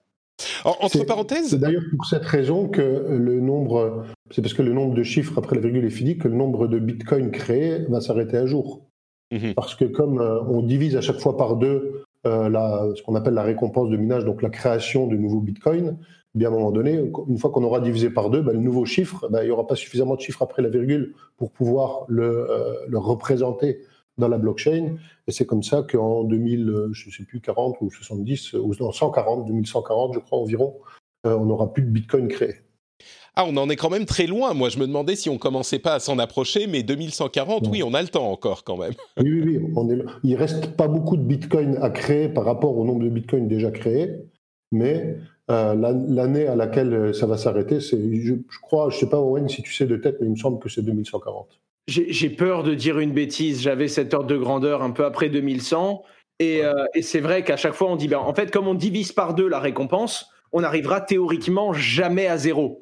Parce que ben, même si on prend 2, qu'on le divise par 2, ben, ça fait 1, on divise par 2, ça fait 0,5. Et même en, coupant la poire en deux, ça va devenir infime, mais il y aura toujours quelque chose à diviser par 2. Et mm. c'est vrai, euh, je, viens de le réaliser, ce, que, dit Fabrice, c'est qu'à un moment, forcément, ça s'arrête parce qu'on peut plus diviser par 2, sinon on va aller dans une valeur qu'on n'a pas encore. Et si un jour, d'ailleurs, les gens devaient voter pour rajouter des décimales, je pense que ce serait dans cette période-là. Ouais. Et du coup, ça pourrait recréer une sorte de chasse euh, au trésor et à l'or, une ruée vers l'or, euh, puisqu'on rajouterait tout à coup, si on rajoute trois décimales ou mm. six décimales, ça crée énormément de, enfin, de, de, temps de minage en plus euh, possible. Clairement. Mais, comme il y a déjà des récompenses de transactions, qui sont les frais de transaction, hein, les mineurs ne sécurisent mm. pas la blockchain que pour les nouveaux bitcoins. Aujourd'hui, c'est une part conséquente des revenus, mm. mais plus le temps passe, plus cette part de nouveaux bitcoins va diminuer, mais il y aura quand même les frais de transaction. Et ce sont mm. ces frais de transaction-là qui vont devenir le standard de rémunération à l'avenir, car même si on rajoute quelques décimales, je pense que dans, dans une centaine d'années, les frais de transaction seront quand même plus importants. D'accord. Mm. alors, je veux qu'on parle des sujets un petit peu plus euh, compliqués, mais j'ai deux questions avant ça. D'une part, est-ce qu'on sait finalement qui est Satoshi euh, Sakamoto ou c'est c'est toujours le mystère. On a eu des, théories, mais rien de, prouvé. il y a plein de théories et il y en aura toujours. C'est ce qui donne un petit peu ce côté mythique à, Satoshi Nakamoto, mais pour le coup, on ne sait pas qui est. D'accord, on ne sait pas. Oh. Euh, et l'autre question que j'ai, c'est euh, quel est le, le plus utilisé des, enfin quelle est la plus utilisée des crypto-monnaies ou des blockchains? On a les deux les plus connus qui sont Bitcoin et Ethereum. Euh, Est-ce que vous pensez que les deux vont continuer en parallèle à jamais, ou alors on va dire quand même à un horizon euh, euh, un petit peu plus raisonnable à 20-30 ans, ou est-ce que vous pensez que l'une d'entre elles va prendre l'ascendant? Botox Cosmetic, out of botulinum toxin A, FDA approved for over 20 years. So, talk to your specialist to see if Botox Cosmetic is right for you. For full prescribing information, including boxed warning, visit BotoxCosmetic.com or call 877-351-0300. Remember to ask for Botox Cosmetic by name. To see for yourself and learn more, visit BotoxCosmetic.com. That's BotoxCosmetic.com. En fait, elles, elles sont tellement différentes que, euh, de mon point de vue, en tout cas, elles vont continuer en parallèle. D'accord. On- le, le- et, euh, Bitcoin ne pourra pas prendre l'ascendant sur ce que fait Ethereum aujourd'hui, parce qu'Ethereum, c'est une blockchain qui est là pour héberger, pour, faire, pour développer des applications. Bitcoin, c'est vraiment une crypto-monnaie qui est avec l'usage, etc. Euh, le nombre de Bitcoin en circulation étant fini, ce qui n'est pas le cas sur Ethereum d'ailleurs, euh, fait que, là je répète ce que disent beaucoup de personnes, je, je pense que la probabilité que Bitcoin reste, devienne une, vraie, une réserve de valeur et que Ethereum soit beaucoup plus utilisé pour des cas, euh, pour des usages au quotidien, euh, reste, euh, à mon avis, là, ce qui, est le plus, ce qui est le plus probable, même si on peut aussi utiliser des bitcoins très simplement, parce que euh, contrairement à l'or qui est difficile à transporter, etc., etc., Bitcoin c'est très simple. Pour le coup, je, je rejoins totalement cette analyse-là. Après, il faut quand même garder en tête que tout peut se modifier. hein. Si d'un coup, tout le monde veut faire une mise à jour de Bitcoin, dynamisant son réseau et le rendant plus, on va dire, opérable, un peu comme Ether, euh, comme le réseau Ethereum, ce serait faisable. Donc, on peut malheureusement pas insulter l'avenir. Puis quand on voit en cinq ans les évolutions technologiques dont l'humanité peut faire preuve sur ses applications et à quel point tout va plus vite aujourd'hui, on sait que tout peut changer. C'est la seule certitude qu'on a. Par contre, c'est vrai que Bitcoin semble avoir s'être ancré dans cette valeur où il veut être une réserve, il ne veut plus bouger ses fondamentaux en fait. Mhm. C'est c'est comme un livre où même si on trouve une faute d'orthographe, tant qu'elle n'est pas létale pour ce livre, eh bien on va l'accepter dans ce livre et dans sa façon de fonctionner. Donc je pense que Bitcoin a de grandes chances de se tourner de plus en plus vers cette valeur refuge qui, qui, qui va être un petit peu l'or des crypto-monnaies. En tout cas, c'est comme ça que je le Exactement. Ouais, tout à fait. D'accord. Après, dans ce qui est, dans ce qui est possible aussi, c'est qu'aujourd'hui, on a en fait des, tout à l'heure, Owen l'a évoqué assez rapidement, on a en fait des possibilités de faire des, d'avoir des ponts entre les blockchains. C'est-à-dire qu'on peut aujourd'hui matérialiser le, le nombre de bitcoins que quelqu'un a sur Ethereum via un token. D'accord? On peut imaginer qu'à un moment donné, ben, euh, les communautés décident que, puisque Bitcoin, finalement, il n'y a plus de nouveaux Bitcoins créés, etc., eh bien, on va faire une sorte de migration du nombre de Bitcoin que chaque détenteur de Bitcoin a sur, euh, la blockchain Bitcoin en Ethereum. Et ça, on peut le faire aussi sans passer par, un tiers de confiance qui va garantir que, ça matche. Euh, il faut que les transactions soient signées par la personne qui a les deux, les deux adresses et ça fonctionne. Donc il y a énormément de possibilités, il y a énormément de possibilités d'évolution en fait de ces écosystèmes-là. Et aussi qu'une troisième blockchain euh, vienne euh, complémentaire, qui fasse des choses complémentaires, voit le jour et se développe euh, dans des proportions importantes. Oui, d'accord. Bon, donc on est vraiment... tout est possible, effectivement. Pour rappeler un petit peu aux auditeurs, la blockchain, enfin Bitcoin était là, c'était la première. La, la deuxième grosse, c'était Ethereum, qui avait comme euh, but, vous me direz si je me trompe, mais qui avait comme but de moderniser, enfin de, de- d'offrir plus de possibilités effectivement à la blockchain, d'utiliser la blockchain pour faire plein d'autres choses, comme par exemple des applications, euh, et à moins l'emphase sur la crypto-monnaie elle-même, même si elle est possible aussi. D'ailleurs, il faudra qu'on, ça sera un épisode entièrement séparé, je pense, mais il faudra que quelqu'un m'explique un jour comment on peut faire des applications dans une blockchain, parce qu'une blockchain étant un comment dire, un ledger, un, ah, je, je, je perds mes mots en français. Un registre. Un registre, voilà. Un registre d'opérations. Je suis pas sûr de comprendre comment on peut faire des applications dans un registre d'opérations, mais peut-être. Euh, mais enfin oui, c'est même pas peut-être, c'est certain. C'est juste que ça, c'est un des sujets que je ne maîtrise pas bien. Euh, mais au-delà de ça, du coup, il y a plein de questions qui se posent sur la blockchain en général et sur Bitcoin en particulier, parce qu'on est un petit peu, moi l'image que j'ai, c'est qu'on est un petit peu dans la machine à gaz de la crypto-monnaie et de la blockchain avec Bitcoin, un petit peu moins sur Ethereum qui essayait de corriger les problèmes structurels de Bitcoin, mais euh, dans le Bitcoin spécifiquement, on a des questions de volatilité d'une part qui sont pas liées à son infrastructure, mais aussi de coût du minage, de coût des transactions qui, est, qui fait partie du système, euh, du temps que prennent les transactions, qui est lié du coup à la volatilité. Il y a toutes ces questions. On parle beaucoup de euh, du coût en électricité, qui est quand même pas hyper compatible avec une vision euh, plus verte de l'avenir. Toutes ces questions-là qui mettent un, qui jettent un, voile de doute sur le Bitcoin spécifiquement et la blockchain et la crypto-monnaie en général. Euh, je ne sais pas si on peut évoquer chacun des points spécifiquement ou la, question dans son ensemble, mais la question de... Parlons d'abord volatilité et puis ensuite les questions de coût la, volatilité, c'est quand même un problème si on veut avoir une monnaie qui est utilisable concrètement. Moi, si j'ai 100 euros dans mon compte en banque, je sais que c'est 100 euros. J'ai pas la crainte que euh, dans deux jours ou dans dix jours, ces 100 euros en soient 80 et, dans deux jours de plus, 150. C'est un problème, ça, quand même, pour un système de paiement. Il y a, une bonne réponse. Il y a déjà une bonne réponse de l'écosystème qui sont les stablecoins.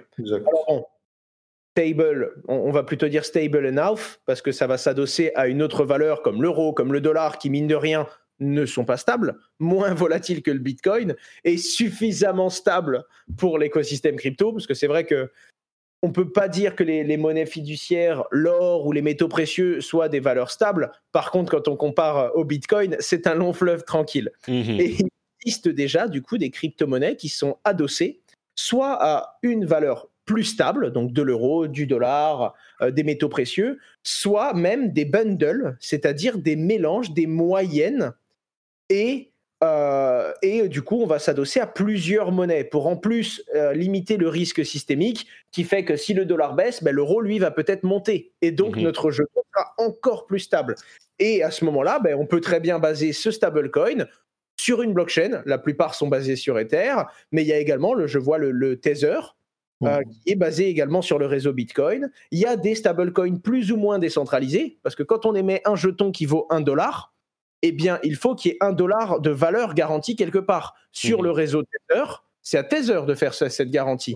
Pour un stablecoin émis, ils doivent théoriquement s'engager à avoir un dollar en banque. Mais il y a le DAI, par exemple, qui, elle, est une monnaie qui dit juste, bon, ben, à chaque fois qu'il y a un DAI en circulation, qui vaut un dollar, moi, je vous donne la preuve technique et factuelle qu'il y a X dollars, donc une valeur supérieure, de d'Ether, par exemple, bloqué sur la blockchain. Donc, les, chaque système va avoir une garantie mmh. différente, plus ou moins décentralisée, mais qui offre du coup une crypto-monnaie plus stable et qui permet d'avoir des nuits un peu plus tranquilles.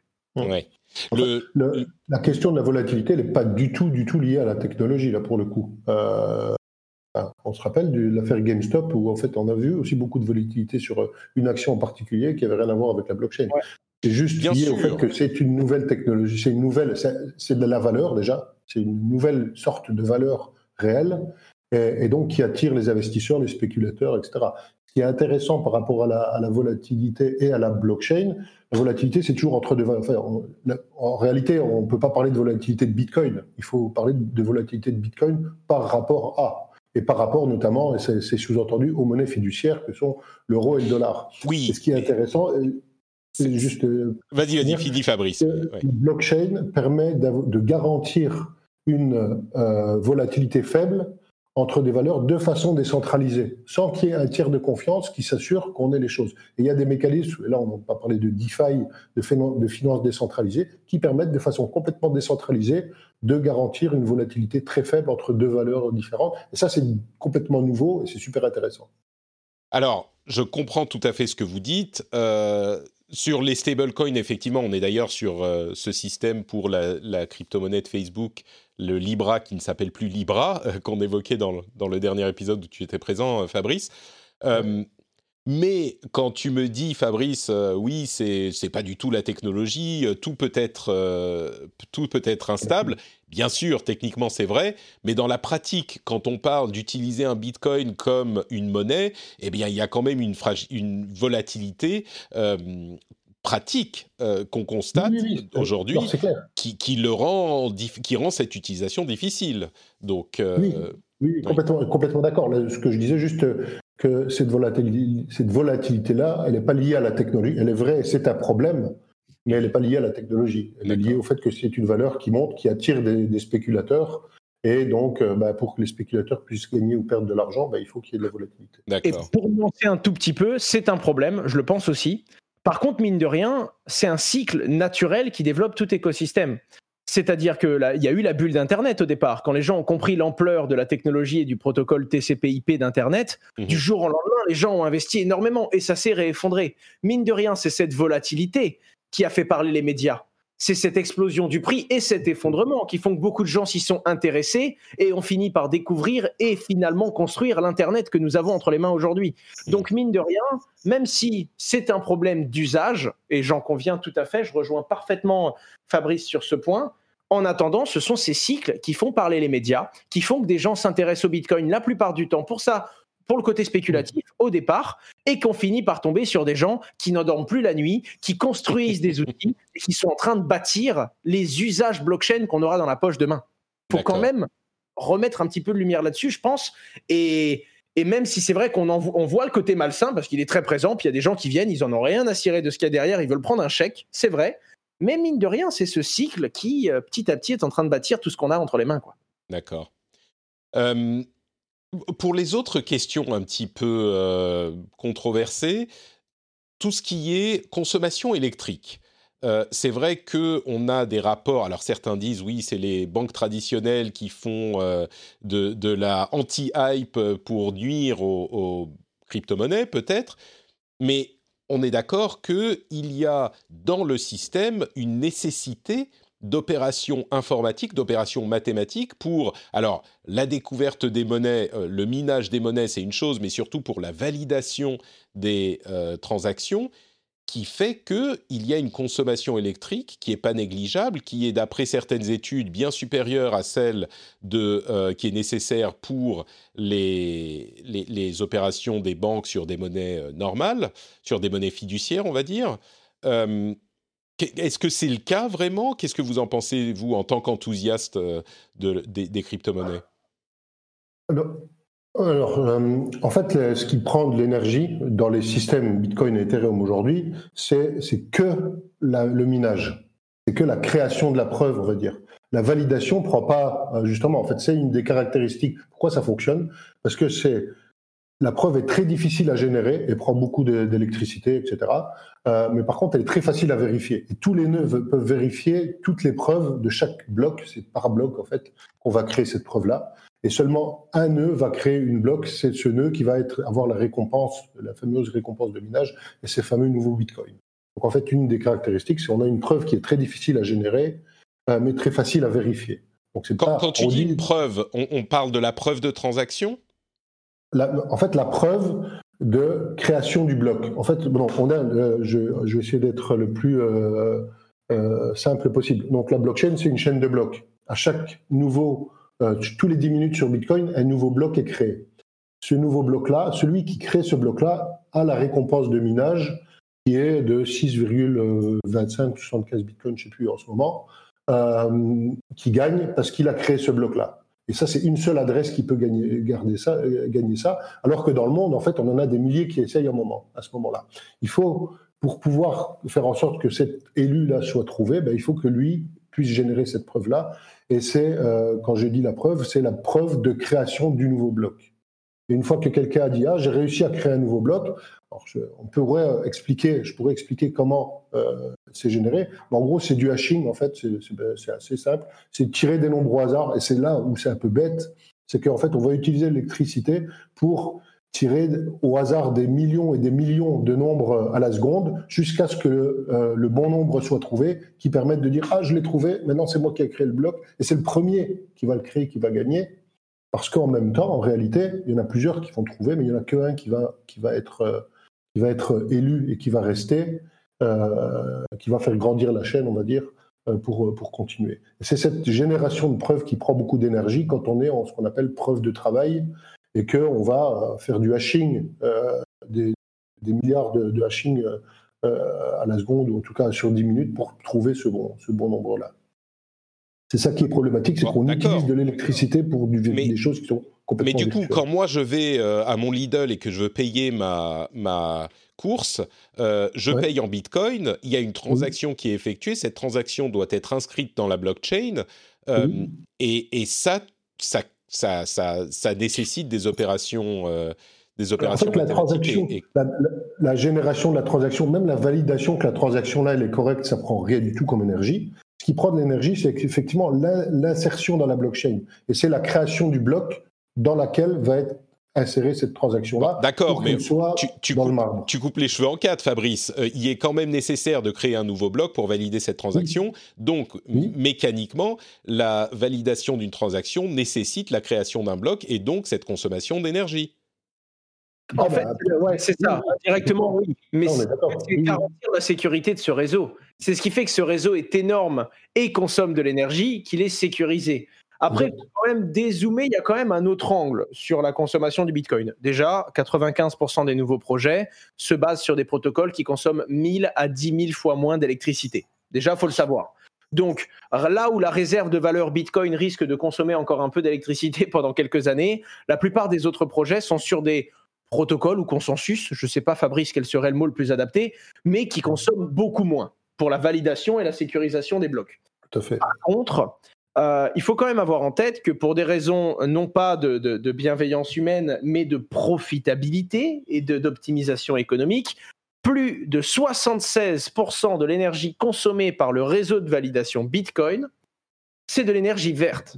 Simplement parce que c'est l'énergie verte dont personne n'a envie dont personne n'est prêt à aller faire l'effort d'aller le chercher, notamment des sources géothermiques en Islande. À part un mineur de crypto-monnaie qui veut optimiser ses gains, personne ne va aller là-haut pour payer moins cher son électricité. Tout comme la surexploitation des barrages hydroélectriques, parce que ben, un barrage hydroélectrique, quand il a une capacité de produire 10 en hiver, mais que les citoyens consomment 5, bah, l'être humain est tellement mauvais avec le stockage d'électricité que le barrage, il tourne à 50% de ses capacités. Pourquoi pas le faire tourner à fond? C'est de l'énergie renouvelable qui, en plus, permettrait de sécuriser les transactions. Et pour finir, l'avantage et l'inconvénient en même temps, hein, pour beaucoup, c'est qu'un mineur de crypto-monnaie qui consomme 1 kW de chaleur va fournir exactement la même chaleur qu'un chauffage qui consomme 1 kW de chaleur. Donc l'être humain sait déjà brûler de l'électricité pour générer de la chaleur. La particularité, c'est que grâce au Bitcoin, on pourrait toujours générer cette chaleur en utilisant de l'électricité, mais en faisant travailler un processeur. Et donc on a même, si 75% du réseau est déjà basé sur de l'énergie verte, on pourrait même récupérer cette chaleur, qu'elle soit verte ou non, et l'utiliser, en faire un usage plus éco-responsable. Donc là, ce que tu veux dire, c'est par exemple très clairement euh, fabriquer des chauffages qui auraient des processeurs qui, dans une partie, tu me dis si je fantasme. Hein, c'est totalement vrai, ça existe déjà. Il y a des entreprises qui le font pour chauffer de l'eau, des entreprises qui le font pour chauffer des piscines, des entreprises qui le font pour, pour du chauffage à air. On a essayé de le faire à un moment chez Just Mining. Après, on s'est rendu compte qu'il y avait quand même deux métiers. Il y a le métier d'être rentable en sécurisant le Bitcoin, et il y a le métier de se dire, bon, OK, je consomme déjà de l'électricité pour me chauffer, est-ce que je pourrais rembourser 60% de ma facture sans mmh. vouloir être rentable? J'ai quand même le chauffage, mine de rien. Est-ce que je pourrais rembourser une partie de ma facture comme ça? Mmh. C'est le cas, par exemple, de Wise Element, qui est une société française, si je ne dis pas de bêtises, et qui propose de chauffer son eau. En fait, on a comme un ballon à eau pour chauffer son eau, quoi. Sauf qu'on vient y mettre une, carte ou un processeur de minage Bitcoin qui va chauffer l'eau 24-24, 7 jours sur 7, parce que c'est l'une des dépenses que les gens ont pour chauffer de l'eau et ça permet du coup d'optimiser cette consommation. Le truc qui est gênant, c'est pas le fait que ça consomme. Et en réalité, quand on regarde le service rendu par le réseau Bitcoin, proportionnellement à ce qu'il consomme, si on s'amuse à faire des parallèles avec le système financier actuel, pour le, pour le service rendu combien ça consomme, on se rend compte que le Bitcoin n'est pas du tout une aberration. En tout cas, pas plus que, que ce qui existe déjà. Déjà, c'est basé sur l'électricité. On aurait pu avoir un bon moteur au pétrole, hein, rappelons-le. Mais non, c'est qui à 75% est verte, qui a plein, plein, plein de façons d'optimiser. Hein. On a trouvé des moyens de faire passer mille fois plus de transactions sans consommer plus, parce qu'encore une fois, comme l'a dit, comme l'a dit euh, Patrice, c'est euh, c'est vraiment Fabrice, pardon, j'ai du mal entre Patrice et, et, Fabrice, c'est compliqué. Et j'ai failli lâcher un Fabien. non, mais, du coup, ce qui, ce qui fait que c'est vraiment garantir la sécurité de ce réseau qui coûte. Et ce qui est un petit peu dommage, c'est que c'est vrai qu'on va faire un calcul. En fait, c'est le calcul qui est réalisé qui gêne les gens. Parce que pour le coup, qu'il y ait deux fois plus de mineurs demain, ça ne veut pas dire qu'il y aura deux fois plus de transactions, et pourtant ça veut bien dire qu'il y aura deux fois plus de consommation. C'est mmh. pour ça que c'est de rien un problème optimisable et que nous devons optimiser, que ce soit très impactant ou que ce soit une aberration écologique comme certains qui ne comprennent pas le sujet le disent, il y a quoi qu'il arrive quelque chose à optimiser qui est important à avoir en tête pour notre planète et je pense qu'il faut travailler là-dessus. Mais quand on dézoome, ça n'a rien d'aberrant par rapport à ce qui existe déjà. C'est une énergie qui principalement est maîtrisée pour des raisons économiques et qui est éco-responsable. Et en plus de ça, je pense euh, qu'on peut le dire, il y a énormément de façons d'optimiser euh, cette mmh. consommation. Donc peut-être que euh, aujourd'hui ça reste un, un, problème, mais que si on regarde à 5, 10, 15, 20 ans, si cette infrastructure s'intègre à la société, on aura des moyens de gérer les choses différemment. En fait, aujourd'hui, les, nouvelles versions des blockchains, en novembre l'année dernière, il y a eu Ethereum 2.0 qui est entré en production. Euh, c'est-à-dire la nouvelle version sur laquelle progressivement bah, les, crypto-monnaies, les, programmes vont passer, qui n'est plus du tout, en fait, qui travaille, qui fonctionne plus du tout avec ce type de consensus. Où là, en fait, ça va, il y aura plus, euh, il y aura plus de mm. consommation d'électricité importante pour euh, valider les transactions. Oui, je comprends que sur les crypto-monnaies et les blockchains à venir ou existantes aujourd'hui, ça peut être euh, mitigé, mais le Bitcoin reste, comme tu le disais tout à l'heure, Owen, reste le, système antédéluvien qui est un petit peu une machine à gaz, quoi du coup, j'ai une autre question sur ces systèmes antédéluviens. Euh, la blockchain Bitcoin aujourd'hui, elle fait, euh, si mes euh, calculs sont pas mes calculs, mais si mes informations sont bonnes, une centaine de gigas, je crois. Donc, comme on le disait, on a toutes les informations depuis la toute première opération à la création de la blockchain. J'imagine que les blockchains suivantes et notamment Ethereum ont des moyens de gérer ces choses différemment. Mais la blockchain Bitcoin, elle va continuer à grossir. Est-ce qu'on est condamné à avoir, euh, bon, 100 gigas, on peut avoir ça sur un disque dur, hein, c'est pas la fin du monde, mais c'est quand même une grosse, un gros volume de données. Est-ce que ça va continuer à grossir ou est-ce qu'il y a des moyens de, là encore, euh, mitiger cette problématique? Simplement les deux. Hein. Ça va continuer à grossir, oui, mais on a des moyens de maîtriser la taille de ce registre et surtout le nombre de personnes qui l'ont pour que le réseau Bitcoin fonctionne, tout le monde n'a pas besoin d'avoir les 334,45 gigas à l'heure actuelle, sachant qu'on était à 260 l'année dernière. Donc ça va vite et c'est exponentiel.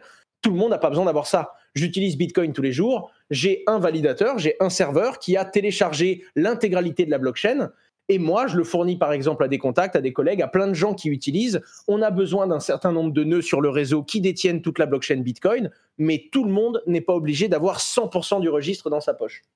C'est une, euh, ça, me fait penser à, l'époque de, du, P2P euh, et des, des c'était pas Napster, mais d'autres avaient des réseaux euh, il y avait des réseaux, il y avait des super nœuds qui avaient plus d'informations et plus d'opérations, etc. C'était bon, ça fonctionne un petit peu de la même manière.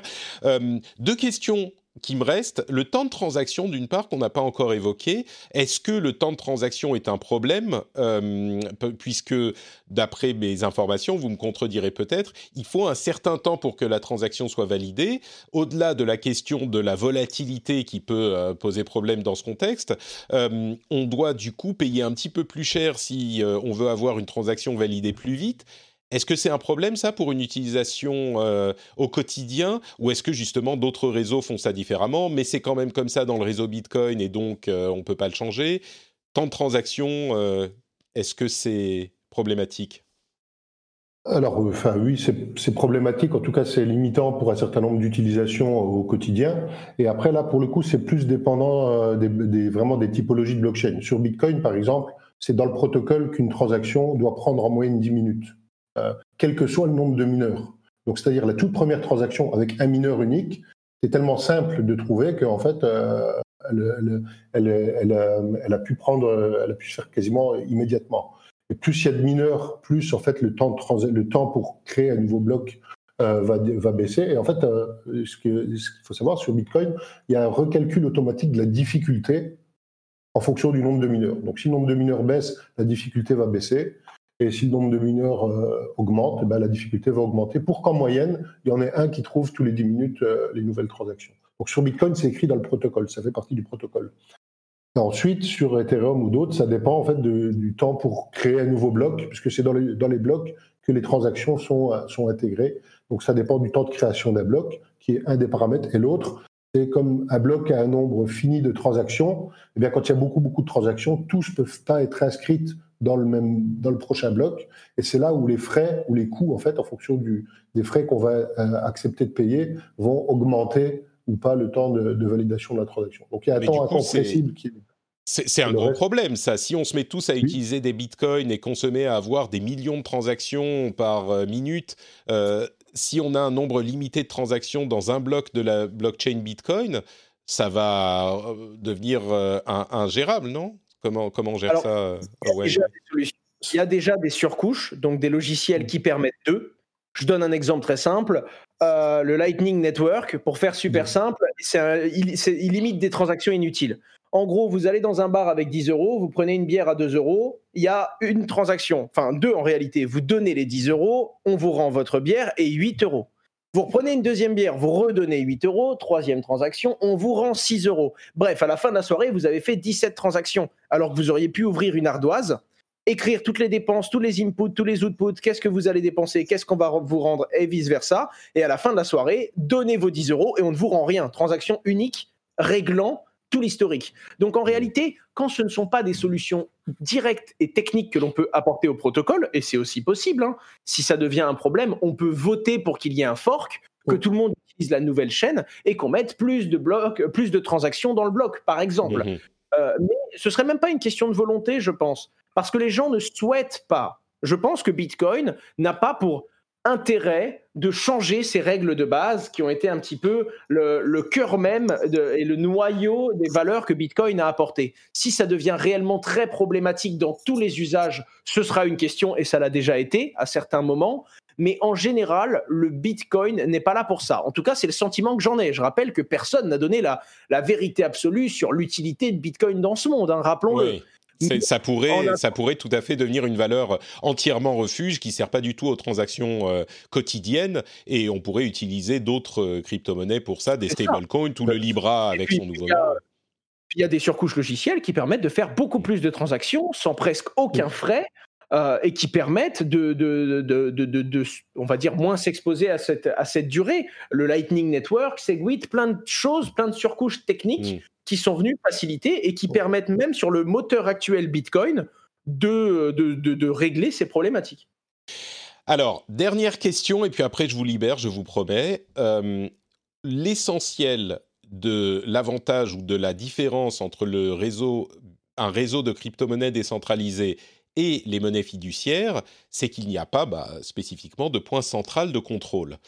Euh, L'Internet, c'est la décentralisation de l'information, et Dieu sait que ça a amené énormément de bonnes choses et que j'en suis extrêmement heureux, mais ça a aussi amené des choses un petit peu moins euh, reluisantes, comme euh, le, chaos dans l'information, c'est-à-dire les fake news, l'impossibilité de faire confiance à quelqu'un, le fait qu'on entend toutes les idées de tout le monde, y compris les pires, etc., etc. Alors, on va pas débattre de ça aujourd'hui, on en parle quasiment à tous les épisodes dans le rendez-vous tech, mais la décentralisation d'une d'une monnaie, euh, ça peut laisser imaginer des effets négatifs également. Le fait qu'on ne puisse pas contrôler euh, le, la, comment dire, l'économie, c'est pas une question d'économie, mais le fait qu'on puisse pas, parce qu'en fait, bon, on peut pas forcément contrôler l'économie, mais on a des leviers, on a des moyens de d'influencer certaines choses quand ça part euh, en cacahuète. J'ai failli dire un autre mot en C. Euh, sur le Bitcoin, on a beaucoup moins de contrôle, même si on n'a pas zéro contrôle, ou dans un réseau décentralisé en, général. Euh, est-ce que on ne devrait pas apprendre notre leçon de des, côtés un peu plus sombres de l'Internet et se dire, euh, bah, il y a des choses, des garde-fous à mettre en place, où il faut penser à ça avant de se lancer. Euh, cet aspect hein. décentralisé. Oui, c'est le cas. Euh. C'est le cas, c'est juste qu'aujourd'hui, euh, dans Bitcoin, c'est pas une personne, une petite entité, un petit groupe qui est dans une position et que les autres ne peuvent pas remettre en question qui vont prendre les décisions. Le truc, c'est que là, aujourd'hui, une banque centrale peut faire ce qu'elle veut. Alors évidemment, elle est tenue par des règles, règles qui se sont eux-mêmes imposées et que la politique a définies. Mais ce que je veux dire, c'est que c'est un petit groupe qui peut prendre des décisions qui vont impacter la majeure partie des utilisateurs de cette monnaie. Alors que dans le Bitcoin, déjà, on peut prendre les décisions qu'on veut à partir du moment où il y a une, majorité qui l'accepte. Ce qui rend le truc un peu plus démocratique. En fait, voilà. Ce que je veux dire, c'est quoi qu'il arrive, il y aura toujours des abus, même dans la blockchain. Parce que mine de rien, il y a des gens qui l'utilisent, des êtres humains, êtres humains faillibles. Nous ne sommes que des hommes et il y aura des abus, il y aura des, des prises de pouvoir hostiles, il y aura des gens qui vont contrôler et essayer de contrôler ce système ou une partie de sa gouvernance, blockchain ou non blockchain, peu importe c'est un modèle qui existe depuis la nuit des temps et qui existera toujours. le truc qui est intéressant avec la blockchain, c'est que le réacteur même, je ne parle pas de qui conduit la voiture, mais je parle de celui qui contrôle le moteur, eh bien, c'est toutes les personnes qui sont autour. Donc, évidemment, on a des gens qui vont en faire un usage et qui vont pouvoir abuser. Tout comme quand il y aura des problèmes, on aura des leviers et tous ensemble, on pourra trouver des solutions. C'est déjà arrivé sur Bitcoin. Hein. Mais en attendant, le, noyau même, le réacteur de tout cet écosystème, lui, restera contrôlé par une majorité transparente. Et c'est ça qui change un peu la donne. Quoi qu'il arrive, on ne refait pas le monde, il y aura des abus tant qu'il y aura des hommes, on le sait bien, mais des abus qui n'auront peut-être pas la même nature et peut-être pas la même dangerosité, parce que personne ne peut s'emparer de l'écosystème global. Mais tu sais, c'est une idée. Alors là, on parle dans les questions, des questions plus philosophiques, mais si on compare, par exemple, euh, et je vais parler de sujets que je connais, si on compare un réseau social décentralisé où il n'y a justement euh, pas vraiment de contrôle comme euh, Mastodon, qui peut générer des choses comme Gab ou Parler ou ce genre de, réseau, ce type de réseau où on ne contrôle pas ce qui se passe parce que on est pour la liberté d'expression entre guillemets. C'est des réseaux qui sont euh, utilisés. En fait, sans contrôle, on vire, on a l'impression, vers les côtés les plus sombres. Et un réseau, alors Dieu sait qu'un truc comme Twitter ou Facebook, c'est pas non plus idéal, mais au moins on a la possibilité d'aller supprimer ce qui ne nous plaît pas, même si c'est plus difficile à faire. Et peut-être que le parallèle n'a pas lieu d'être, peut-être que c'est une comparaison où je fais une. Euh, je, je map. Euh, totalement que c'est une super comparaison. Ben pour moi, c'est le problème de l'anonymat. Il y a une majorité des gens qui veulent être anonymes pour conserver leur vie privée, et je trouve ça très sain. Mais on sait que sur un anonymat parfait, les 4 ou 5% de personnes qui veulent vraiment rester anonymes, c'est pas pour cacher la marque de yaourt qu'ils mangent. Ça gêne personne. Euh, c'est les personnes qui veulent vraiment et qui ont besoin d'une anonymat et qui pour eux, pour eux c'est quelque chose de totalement essentiel, ce sont très souvent des gens qui ont des choses graves à cacher. C'est ça mmh. le problème en fait, c'est un juste milieu. Et c'est pour ça que la vie n'est pas binaire, que c'est jamais 0 ou 1. C'est pour ça que je pense que tout ce qu'on est en train de vivre, c'est toujours une question de curseur. Quand on mmh. donne une transparence totale, et qu'on voit que les gouvernements et les banques peuvent abuser, comme en 2008, on se dit waouh, je fais vraiment confiance à un système où on peut abuser de moi et où j'ai même pas le droit de remettre en question la personne qui a abusé de moi. Et à l'inverse de ça, je veux un système d'anonymat complet où on ne peut même pas savoir quelle bêtise je fais. Ben c'est bien beau, il est bien beau ton idéal. Sauf que dans cette utopie, ben, il y a quelques personnes qui seront intraçables, qui seront impossibles à retrouver et qui vont faire des horreurs aussi grave que ce qu'aurait pu faire un système centralisé. Et mhm. c'est là qu'on se rend compte qu'il n'y a pas de réponse unique. Malheureusement, on n'aura pas de réponse parfaite parce que le monde dans lequel on vit est imparfait. Et c'est également ce qui fait une partie de sa beauté. Mais il y aura des abus tant qu'on laisse un moyen de les faire. Et il y aura évidemment euh, un moyen de faire des choses un petit peu plus justes, un petit peu plus transparentes, parce qu'il faudra trouver des justes milieux. Et c'est mmh. là tout le jeu de funambule d'essayer d'améliorer le système que l'on connaît déjà. Mais il y a quand même un contrôle. Si on a un consensus euh, dans le groupe qui gère la chose, on peut quand même, comme vous le disiez, euh, modifier les, modifier le fonctionnement, euh, changer la nature du système. Donc c'est pas que c'est lancé dans le vide et que personne ne peut rien changer une fois que c'est généré. Non, d'ailleurs, les, nouvelles technologies blockchain, Polkadot par exemple, qui est une technologie qui monte pas mal maintenant, a dans son protocole les règles qui vont permettre de faire évoluer le protocole lui-même. Hmm. Par vote, par etc. Par Donc ça, c'est voilà. Et aussi une dernière chose, on peut aussi centraliser sur une blockchain, sur la technologie. on peut aussi en fait décider que un organisme unique, une banque centrale, on parle de, souvent du, euh, du CBDC, je ne sais pas comment on dit en français, mais de l'euro numérique qui serait géré par une banque centrale. Et ben là, en fait, on, quand, quand la, banque, la Banque européenne travaille sur le sujet, elle n'imagine pas que ça va être quelque chose de complètement décentralisé, avec des règles décentralisées de création de nouveaux euros, etc. C'est elle qui va gérer directement l'euro numérique, le volume d'euros en circulation, etc., etc. Donc ça sera centralisé quand bien même ça euh, utilisera blockchain. Ouais. On est effectivement sur d'autres euh, questions. Euh, j'ai l'impression au final que c'est vraiment Bitcoin, qui, Bitcoin qui pose le plus de problèmes en fait, parce que c'est le réseau le plus ancien, le réseau qui évolue le moins, et il faut bricoler pour l'amener à des résultats ou des, des standards plus acceptables. Mais bon, bref. Mais c'est une question de volonté. Il faut bricoler parce qu'on ne veut pas toucher à ce noyau qui satisfait tout le monde. En fait, c'est comme si on avait trouvé un certain niveau d'équilibre, une certaine équité qui a fédéré tout le monde. Et maintenant, même si on pourrait l'améliorer techniquement, on ne veut pas toucher à ce réacteur même. Déjà parce qu'on peut subvenir à nos besoins en bricolant autour. Et quand on peut réussir à, en fait, on peut, on peut réussir à modifier l'accessibilité et l'usage sans remettre en cause cet équilibre très, très, très délicat qui a été trouvé. Mhm. Et c'est pour ça, mais ça pourrait être le cas. C'est juste que pour l'instant, et c'est une question de rentabilité, les gens qui connaissent Bitcoin et qui l'utilisent ne trouvent pas que c'est rentable d'un point de vue des valeurs d'aller bricoler le cœur même de Bitcoin, alors qu'on peut, en ajoutant des surcouches autour, conserver cet équilibre naturel qui a été trouvé. Et c'est assez impressionnant à observer, quoi. Ma dernière question, euh, qui décide si on veut euh, changer les protocoles de, la blockchain Bitcoin Qui peut décider de le faire? Est-ce que c'est tous les utilisateurs ou qui va le faire vraiment? Je ne sais pas si Fabrice a la réponse à ça. Il me semble que c'est principalement les mineurs, parce que mine de rien, c'est eux qui Donc décident. il faut fédérer 50% des mineurs qui décident. Euh, en fait, si on fait une nouvelle chaîne Bitcoin qui a des nouvelles règles et que tous les mineurs sécurisent la nouvelle, bah, ils nous ont fait changer de paradigme. Hmm. En fait, très simplement, changer les règles de Bitcoin, ça veut dire faire évoluer le programme de minage. Et le programme de minage, en fait, c'est les mineurs qui décident de passer à la nouvelle version. Euh, c'est pas sur, sur Windows 10, mais c'est sur Bitcoin 2.0.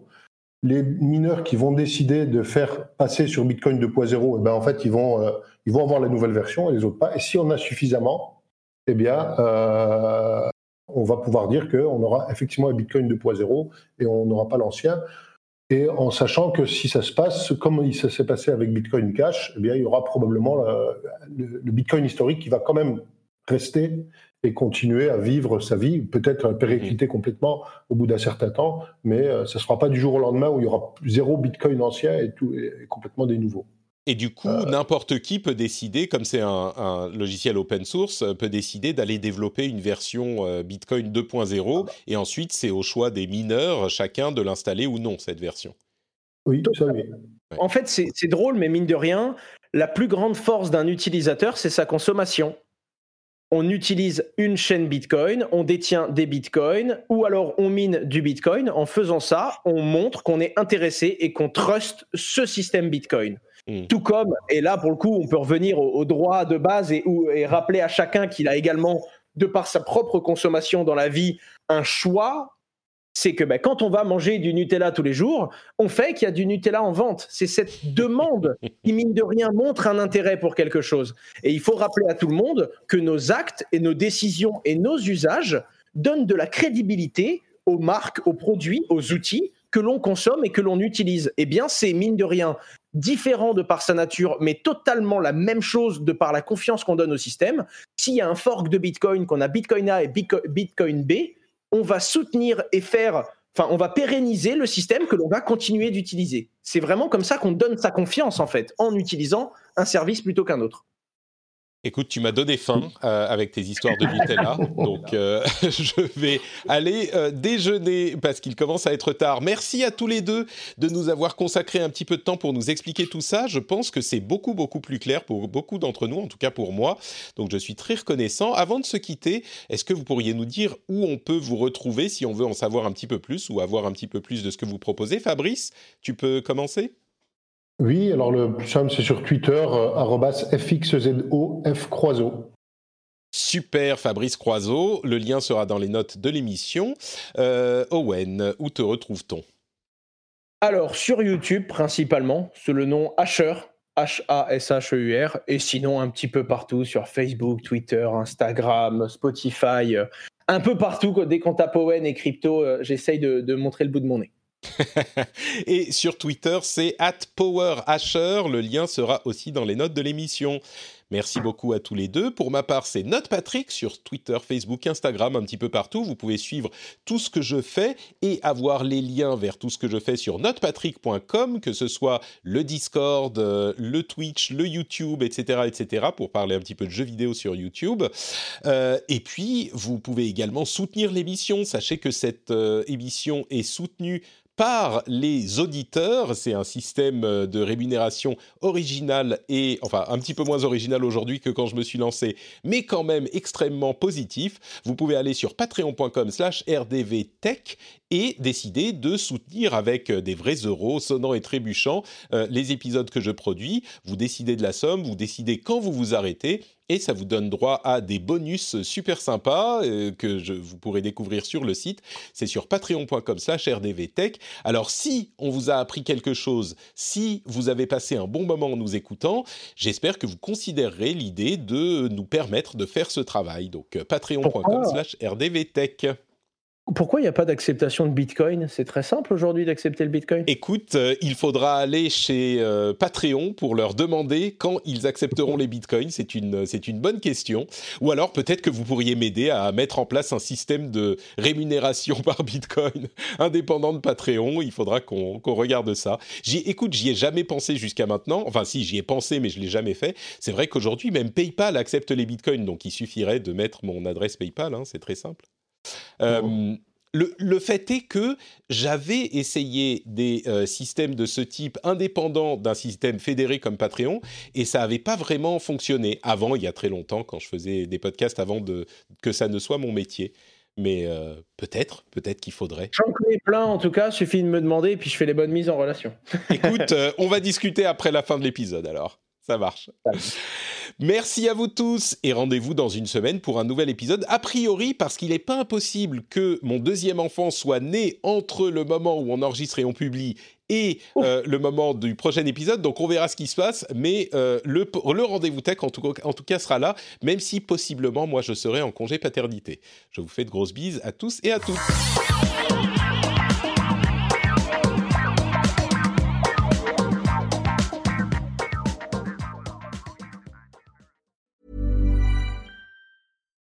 Botox Cosmetic, out of botulinum toxin A, FDA approved for over 20 years. So, talk to your specialist to see if Botox Cosmetic is right for you.